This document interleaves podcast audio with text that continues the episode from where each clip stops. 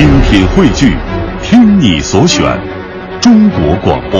radio.dot.cn，。各大应用市场均可下载。各位好，欢迎在这个时间里边继续锁定 FM 一零六点六收听海洋现场秀。啊，这里边雾霾再大也能看清楚是吧？啊，在这里边我们首先要恭喜一下啊，这个马拉松比赛的那个冠军那个选手真不容易啊！这么大雾霾天儿，最后终于找到终点了。马上进入海洋的快乐生活。这里是海洋现场秀，开车路上的快乐陪驾。大家好，我是海洋。雾霾，最近呢，朋友圈当中的很多朋友的关键词呢，就是雾霾，或者是拿这个雾霾打岔。你看啊，现在这个雾霾一来啊，整个北京都显得是格外的无趣呀、天空山峦，哪怕是川流不息的车流和人群，都是灰蒙蒙的，那是灰蒙蒙的，普通话灰蒙蒙。叠词念一声，懂不懂啊？灰蒙蒙的，真的让人心情那么低落。更为郁闷的是啊，就连我每天早晨醒来，大家发的朋友圈都是那么的单调和统一，一张什么都看不清的照片，加上一句：“哎呀妈呀，早上一拉窗帘，我还以为我瞎了呢。”再不就是，大家看一看我刚刚跟刘德华的合影。不过这说实话呀，尽管昨天晚上我是摸索着一路才把车开回家的，但是今天早上我一觉醒来，还是被北京浓重的雾和霾给吓到了。查了一下天气和空气质量预报，发现今天北京、天津、河北、山东、山西、河南、陕西、关中等地都有中度的雾霾，而其中呢，北京南部、天津西部、河北西部沿山局部地区有重度的霾。不过，值得高兴的是，冷空气目前已经在路上了。从今天中午开始，雾霾将自北向南逐步散弱、解散掉了。这个人呐，在情绪不好的时候，就特别容易做出一些奇特的事情来。比如说啊，天气不好，我就不开心，我一不开心我就想念诗。所以针对这样的一个天气，我也是准备了一首非常应景的诗，《致雾霾》，献给大家。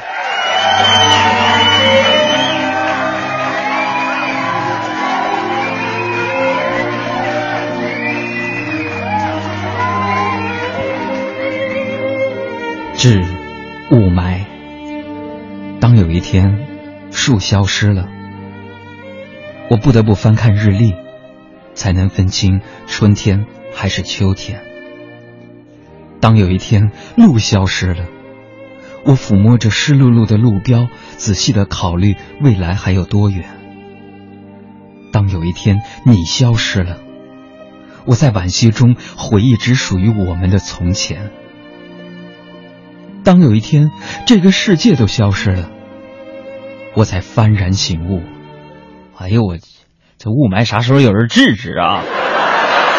中了什么魔咒，会今天如此贪婪？这城市让人惊恐，扬尘布满天空。欲望不能没有底线，给未来留一点点空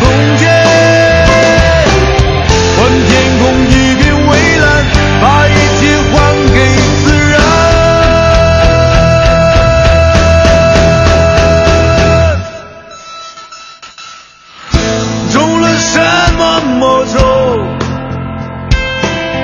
为今天如此贪婪。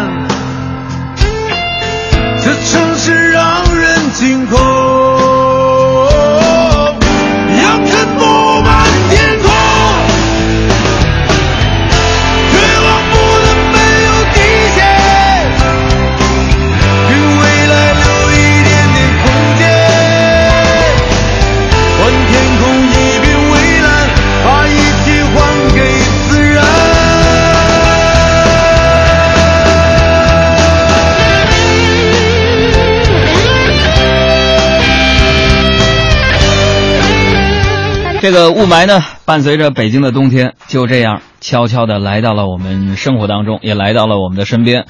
呃，今天呢，我们也不妨在微信贴吧还有这个微博当中，用一句话来形容一下你所在城市的雾霾场景。这个虽然呢，我们不喜欢这个大风还有这个降温的天气，尤其对于北方人来讲，一降温觉得整个这这个季节就特别的萧瑟。但是啊，不得不说呀、当我们呼吸都变得困难的时候，还是希望大风刮得猛烈点吧。那降温对于一个每一个像我这样的就是微胖界的人士来说呢，其实都是一场挑战。为什么呢？你看，如果你在大街上看到一个男人在那好好走路呢，啊，走啊，在那走，秋天的时候、冬天的时候就挺冷的，在那走走走走，挺正常的。突然呢，你会发现他，俩腿咔一嘚瑟，然后啊，这感觉怎怎么走上这个太空步了呢？完事又好像这个霹雳舞一样，完走几下呢，哎，再来个小跳啊，就好像是魔鬼的步伐一样。朋友们，那一定是这个胖子，那个秋裤夹大腿了。就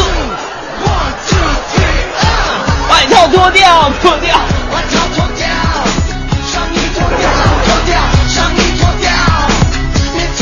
哎呀，别闹，别闹，别闹，别闹，别闹，脱什么脱？大冷天。哎呀，只有疼了，我们才知道啊。你看我们节目就是这么有哲理和诗意啊。只有疼了，才知道有一些东西有它存在的价值和意义。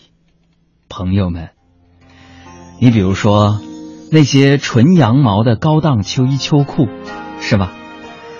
我是一个对自己比较节省的人，穿衣服不挑剔，只要有的穿就行。但我现在明白了，要省钱，不是从自己身上省出来的，而是从别人身上。你比如说，你得学会杀价呀。举个例子，你想买一个标价一百的东西，一定要装出满不在乎的样子，然后还价。老板，二十块钱卖不卖？这时候老板肯定会说不卖。你看，钱你不就这么省下来的？说实话呀，很多人在金钱面前，都有一种想要跟别人攀比的心理。也正是有了这种心理，才让你的生活变得不那么快乐。所以我真心希望各位女士，尤其是、我媳妇儿身边的各位女士，希望你们能拥有自己不管怎么败家都不能影响别人的责任感，以及不管别人怎么省钱，你们都不去打扰的包容心。我谢谢你们啊！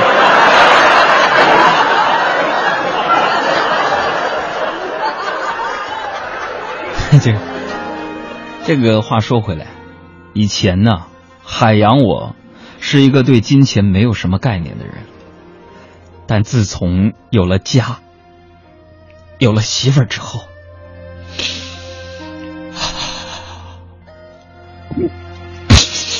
啊，我受她的影响，对钱呢，我变得越来越敏感。我媳妇儿呢，是个很会过日子的人。朋友们，她让我在节目当中表扬她的。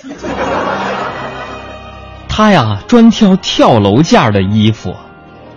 每一次我看她买回来的那些衣服上面的标签的价格啊，我都想跳楼。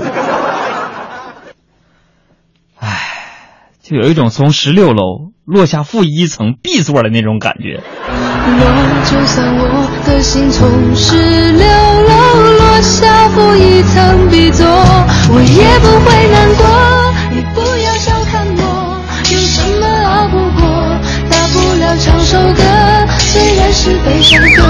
声音有点颤抖，也比你好得多。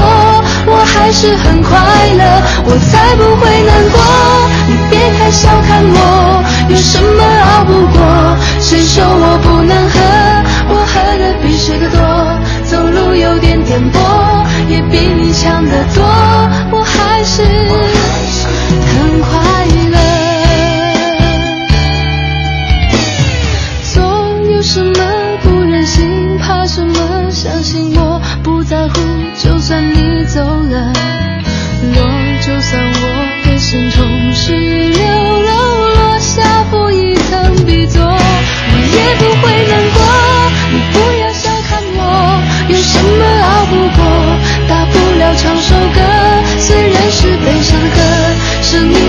颤抖，也比你好得多。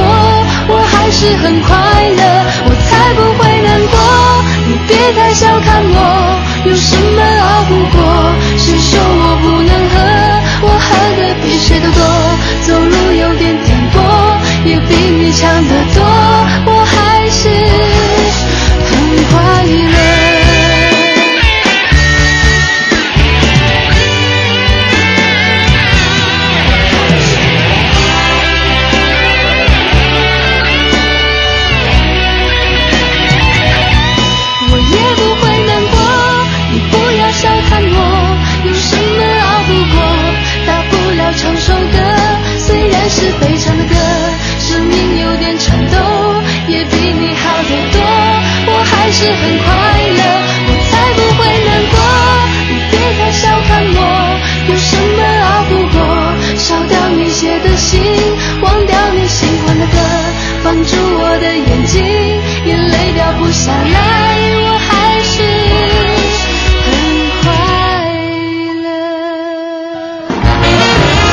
天我们在微博和微信上面跟大家互动，就用一句话来形容一下这个雾霾天气。陈朝就说了：“中国雾霾哪家强？中国北京找海洋，免费体验雾霾生活一个月，给钱。”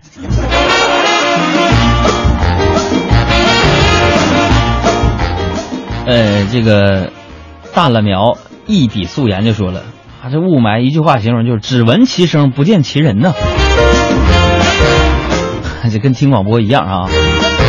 还有这位朋友说那个，呃，杨兄啊，近日埋地一见如故，相见恨晚呐。昨天北马人自强不息，试图拆散我埋地，这我们都挺过来了，我们都好好的，请不要挂念，不要着急回啊。歌舞恩。来看大家发来的段子，这位朋友说说跟大家说个事儿啊，说那个杨哥上大学之后啊，因为学习比较忙啊，这一忙啊 就没有时间给家里打电话。还有这么一天呢，杨哥就突然特别想家，啊，就打电话给老爸了。喂，爸爸比吗？我爸说，别给我整那洋玩意儿啊，叫爹。哎，爹爹，叫爹，爹，啥事儿说。爸爸爹爸爹爹呀，爸呀，我爸我想我想我想你了。我爸说了，说吧，想我了啊，说吧，想我一次多少钱？哎，怎么怎么那样呢？你你咋那样呢？没有没有没有没有没有。小六说了，说一直以来啊，杨嫂对杨哥要求非常严格啊。昨天不是周日吗？而杨嫂看到杨哥呀，自觉的在家里边打扫卫生啊，各种扫地啊，各种拖地啊，咱嫂子特别开心呢，俺就夸海洋哟，嘿看你表现这么好，我决定奖励你。海洋啊，你别打扫卫生了，走，咱逛街去。顿时啊，杨哥呀，眼泪决堤，带着哭腔说。媳妇儿，我做错啥了？你你要这么对我呀？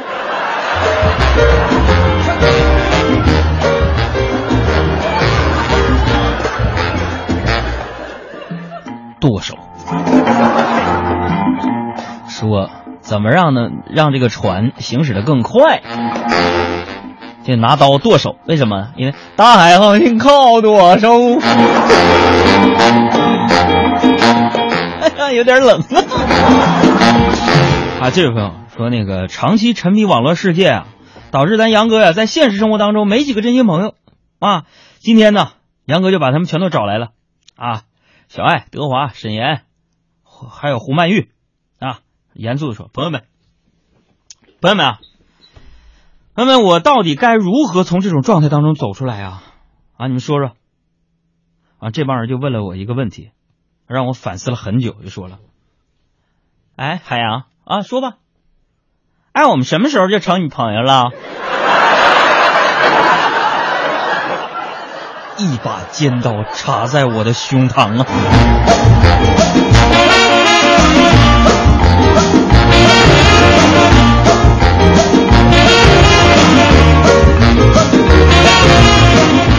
啊，这位朋友说那个说咱杨嫂过生日啊，过生日完了，那个杨哥呀，拿出自己省吃俭用攒了好几年的这个积蓄啊，对杨嫂说了：“媳妇儿啊，我给你买辆车吧，你喜欢什么车？”杨子说：“啊，我喜欢宝马，买宝马吧。”完，杨哥略显尴尬的说：“太贵了，要不咱选个便宜点的吧，行不行？”哎，杨嫂通情达理的点点头说：“嗯，那好吧，二手宝马。”我有一辆我就一夏利，夏利，我的钥匙链是奥迪。出门必须有司机助理，否则我哪儿也不去。有一位领导，他对我说：“你的品味很不错。如果再多听些古典音乐，就会进个世界。”我顿时对他心生敬意，我频频点头表示赞许。哎呀妈呀，赞许呢？这啥领导忽悠你吧？看看这位朋友说，那个周末的时候啊，周末然后我陪我妈逛街，然后我妈呀，一个朋友就迎面就真的走过来了，啊，非常惊讶的就看看着我了，就说：“哎呀，哎呀，哎呀呀呀，人家都说女大十八变，没想到你们家海洋是男大十八变呢。”朋友们，当时我一听了，我就北京这么冷，我心里一暖，我寻思开口谦虚一下吧。完，那阿姨又来了一句：“哎呀，你说他小时候长长多好看呢，这长可惜了。”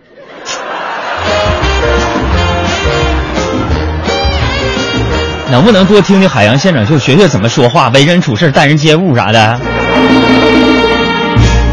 啊，这位朋友说说海洋啊，咱们杨哥这人啥都好，就是经常啊喜欢捉弄身边好朋友。啊，有一天呢，杨哥就问小爱：“小爱，你知道动物最爱问为什么吗？”那小爱一听就知道这杨哥想干啥了，还是非常配合的说：“不知道啊，是为什么？是什么呀？”杨哥欣喜回答：“是是猪啊！”俺小爱若有所思的点点头。哦，啊，沉默一会儿啊，杨哥又沉不住气了。那小爱，难道你不知道是为什么吗？不想知道吗？俺家说不想。为什么呢？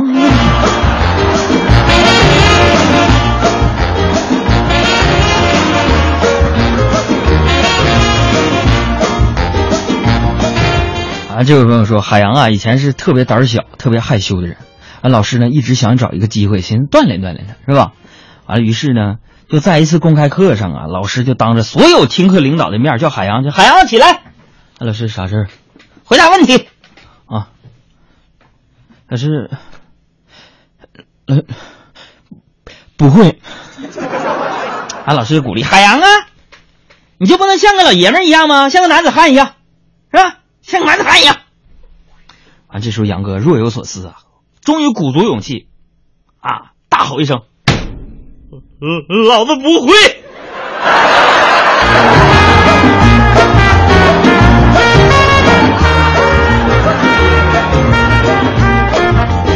嗯，老师这样式行吗？还你给我出去！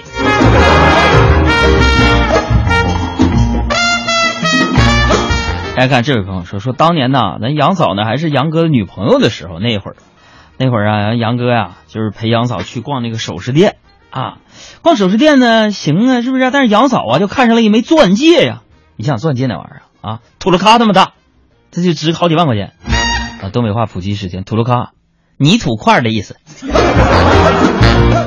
完 试了以后呢，就特别喜欢，可就是价格啊特别特别的贵，一看两万多块钱。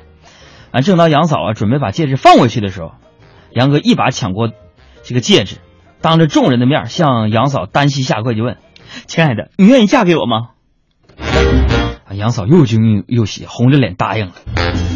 答应之后啊，杨哥把戒指还给了导购员，然后拉着杨嫂的手就走了。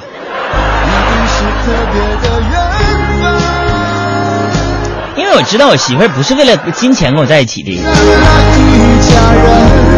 他多爱你几分，你多还他几分。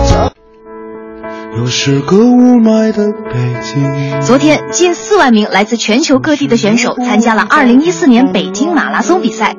比赛前一天，北京发布了空气重污染蓝色预警。十九日比赛当天，北京的 PM2.5 数值超过三百，但北马组委会并未叫停延期。许多参赛选手戴着口罩进行了比赛。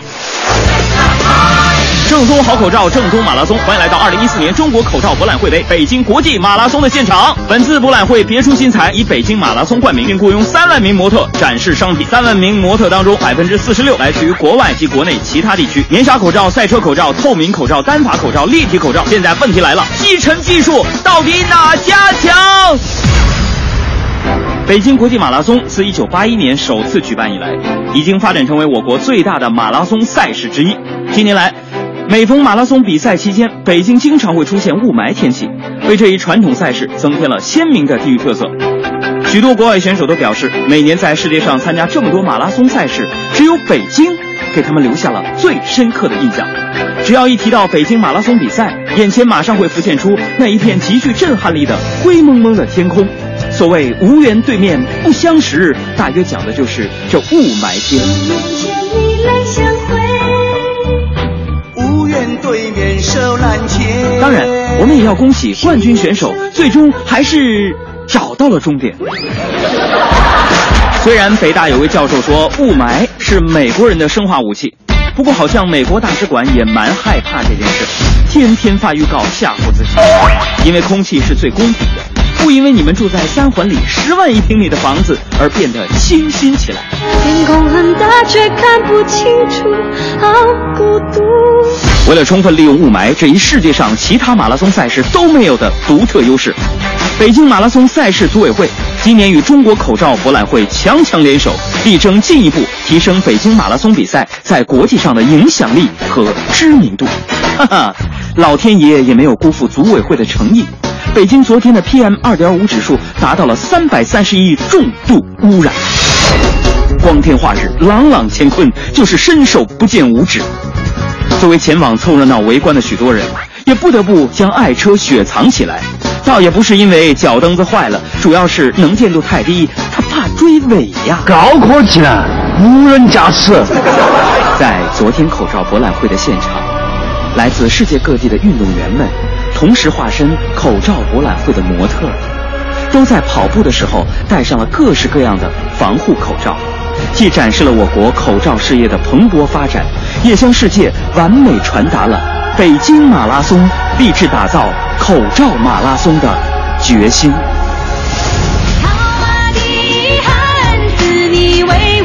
这些马拉松运动员们，你们就是跑马的汉子，威武！雄壮啊！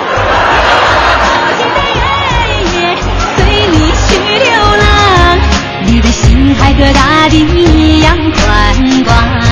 仅以此段音频送给参加北马比赛的那些跑马的汉子们。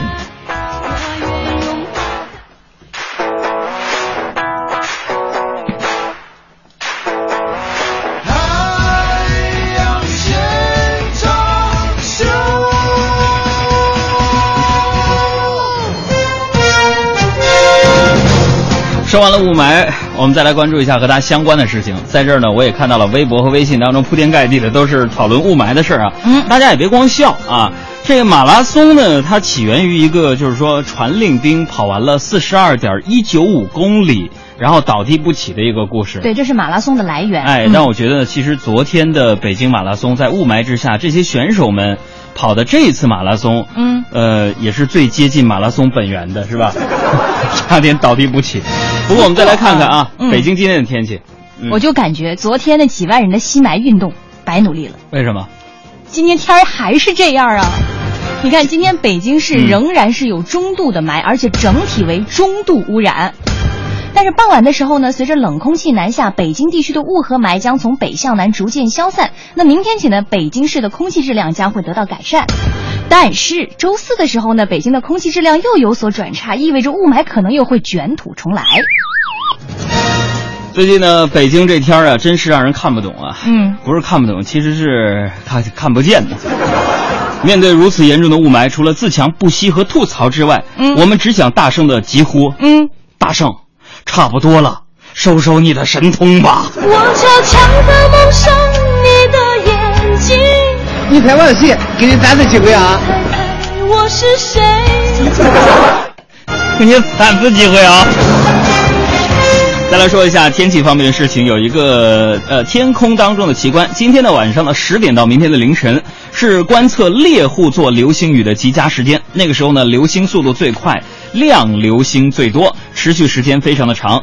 呃，大概时间呢是每小时大约有二十到二十五颗流星划过。天气晴好的时候呢，只要朝东南的天空眺望，就可以看到颗颗流星划破夜空啊！你还别说，我感觉好像在我的印象当中，从小到大这么久，我从来没见过流星。是吧？嗯那和大家分享的目的就是告诉大家，嗯，北京这天气基本就告别看星星了。夜空中最亮的星，请指引我靠近你。基本就告别自行车了。再来说说跟所有的女性朋友们，你们要注意收听了，把音乐拉下来。有请小爱说。说的就是美瞳。目前，我国美瞳的年销量已经超过了一亿片，但是安全性呢，却令人着实为它担忧。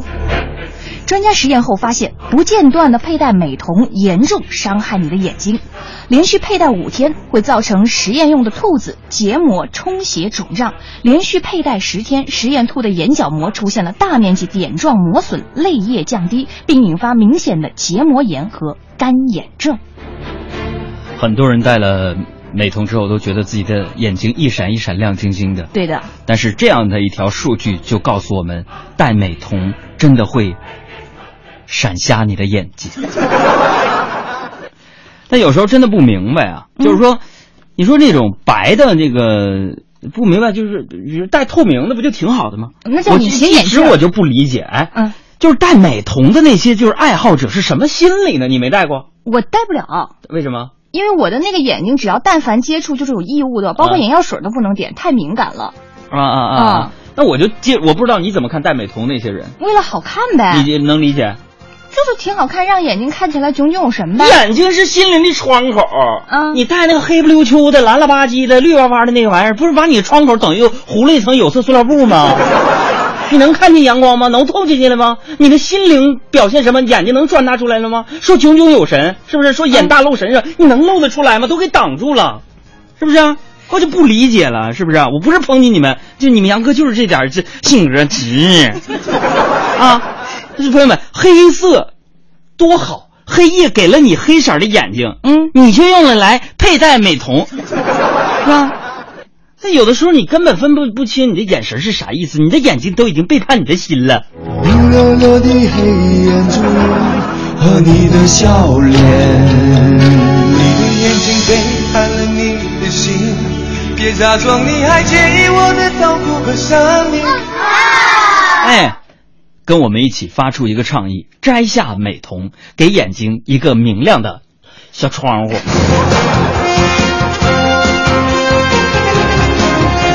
再来说一条跟做人道德有关系的一条新闻。嗯，这个事情发生哎在海洋的这个家乡附近，沈阳。呃附近，哎，嗯这个十七号的下午呢，说一对儿卖糖葫芦的夫妻商贩推着三轮车在沈阳地铁口附近呢卖冰糖葫芦，哎，正好呢他们遇到了执法局清查，在拉扯推搡之间呢，戴眼镜的执法人员在商贩和他拉扯的时候顺势倒地了，哎，当地的城管部门就回应了。倒地执法，我为啥我躺下？我是为了自卫，我就是我，其实我不想讹商贩。说俩人推推搡搡，啪一下倒，哎哎哎，讹人是不？完了，但是我想说，倒地执法呢，也算是城管的一个创举了，嗯对吧？那么问题来了，嗯城管倒地，啊，服还是不服？哎呀，我的胳膊肘啊！哎哎呀，我的波棱盖儿啊！哎呀，我的腰间盘呐，哎呀，都不疼啊！说完了城管倒地服不服？希望大家在微信上可以讨论一下，如果你遇到这种情况，你要不要去扶他呢？说完了这个，我们再来说一个重口味的，跟大麻有关系。英国萨里郡一处农场的绵羊，最近误食装在七个黑色塑料袋里的绿色植物之后，各种傻笑，走路也变得是磕磕绊绊、颤颤巍巍的。农场主才发现。原来这些羊是吃嗑了被丢弃在这儿价值四千磅的大麻。警方称，他们不会收拾这帮嗑药的羊，但要抓住种植和丢弃这些大麻的人呐。朋友们，那么问题来了，嗯，吃了这些羊肉、这些羊的羊肉的人算不算吸毒呢？你好毒，你好毒，你好毒。我我吃那羊肉吃的呀。哎，大家可以展开激烈的讨论啊。嗯，再来看转基因也跟食物有关系。农业部官员呢日前明确表示说，转基因食品的安全性安全性呢是有定论的。这个转基因生物的安全性问题不是个人说了算，嗯，不是什么隔壁王大妈说不安全就不能吃，而应该是专业的权威机构来说了算。哎，那么问题又来了，嗯，呃，在很多人的思维模式当中，隔壁王大妈。比权威有信用，对吗？二大妈喊什么了？听说过两天副食品要涨价了。这老太太就爱传这个。说到吃的，我们再来说一个大家餐桌当中经常见到的南瓜饼。嗯。上个周末，在湖南长沙世界之窗，哈，工作人员呢进行了一个壮举，就是用挖掘机做出了世界上最大的南瓜饼，直径呢四米，厚六点五厘米，重达一千八百六十三斤。而之前世界最大的南瓜饼吉尼斯世界纪录呢，只有直径三点七五米，重六百八十公斤。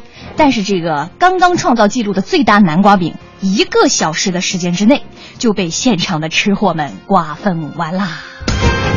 哎，在这儿我想插几句啊。嗯，我觉得这种事情是特别无聊的一件事情。嗯，呃，世界吉尼斯世界纪录呢，从它开始成立的时候呢，都是呃给大家提供一些有意义的挑战，呃，比如说一些极限的挑战的一些有意义的一些创举，或者说挑战人类极限的。可是到现在，大家有没有发现，就是很多的商家，他们利用吉尼斯世界纪录或者说呃挑战这种项目，他们做了很多非常非常无聊的这种。所谓的挑战项目，比如说，呃，做一个最世界上最大的蛋糕，然后说一百个人做一个世界上最大的香肠，这又来了，用挖掘机做了一个最大的南瓜饼，直径四米，厚六点五厘米。我想问，你这一千八百六十三斤的南瓜饼给谁吃啊？回家里边给爹妈当口粮都吃一辈子都够了。这种东西除了噱头之外，它有什么样实际意义吗？呃，这个好像是当地，好像我看了一个相关的那个背景资料，是因为当地好像这个南瓜滞销了，嗯，所以呢想用一个这个方法，然后吸引更多的人去关注当地的这个南瓜的一个这个产量。啊，你要这么说的话，我就可以理解了。那我就不包括这个，这多少它滞销了没办法。对。那现在你比如说国外流行西红柿节，咱北京也整个西红柿节，你无聊不无聊啊？我觉得浪费粮食真的没有必要。对呀，浪费粮食就做一些特别没有意义的一些事情，就是说这个挑战完了之后根本没有一个意义，除了传播一个病毒营销，大家一个新闻转帖转发量之外，你有任何意义？对人类的进步、祖国的繁荣昌盛有什么作用？呃，当然了，你看挖掘机炒菜。我觉得也不是梦了，人家用挖掘机都能做南瓜饼了，是吧？嗯，还创了吉尼斯纪录呢。呃，距离我想实现的用电脑控制挖掘机炒菜也就差一步了。所以我们写 I have a dream, my future is not a dream。我知道我的未来不是梦，我认真地过每一分钟。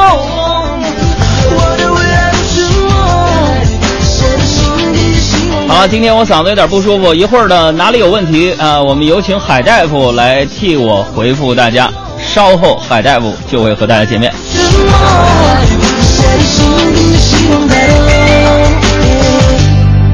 跟着希望在动。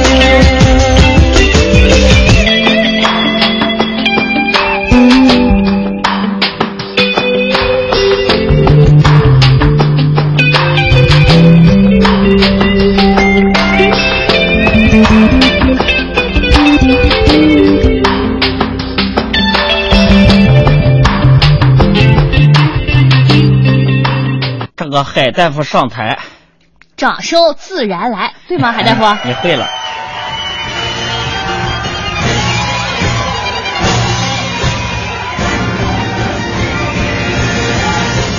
这个，哈，这个大家好，我是海大夫。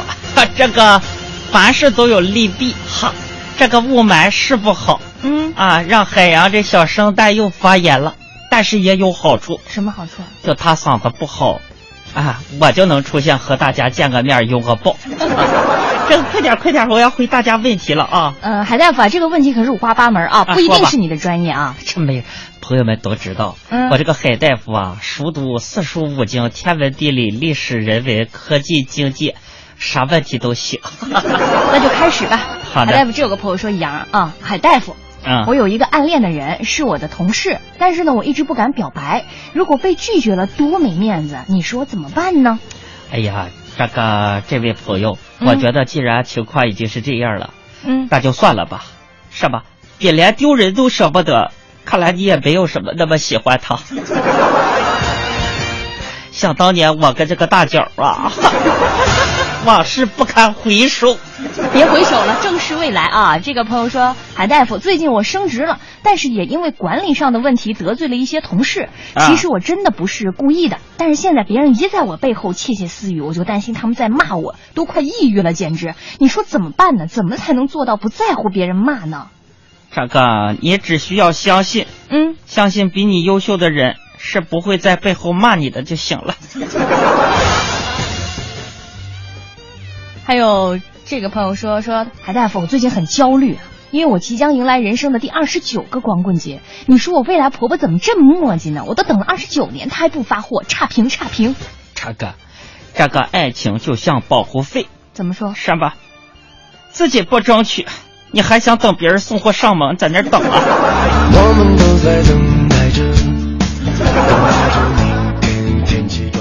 还有这个朋友说说，平时总听你们在节目里黑相亲，海大夫，我想问，难道相亲对于你来说一丁点美好的回忆都没有吗？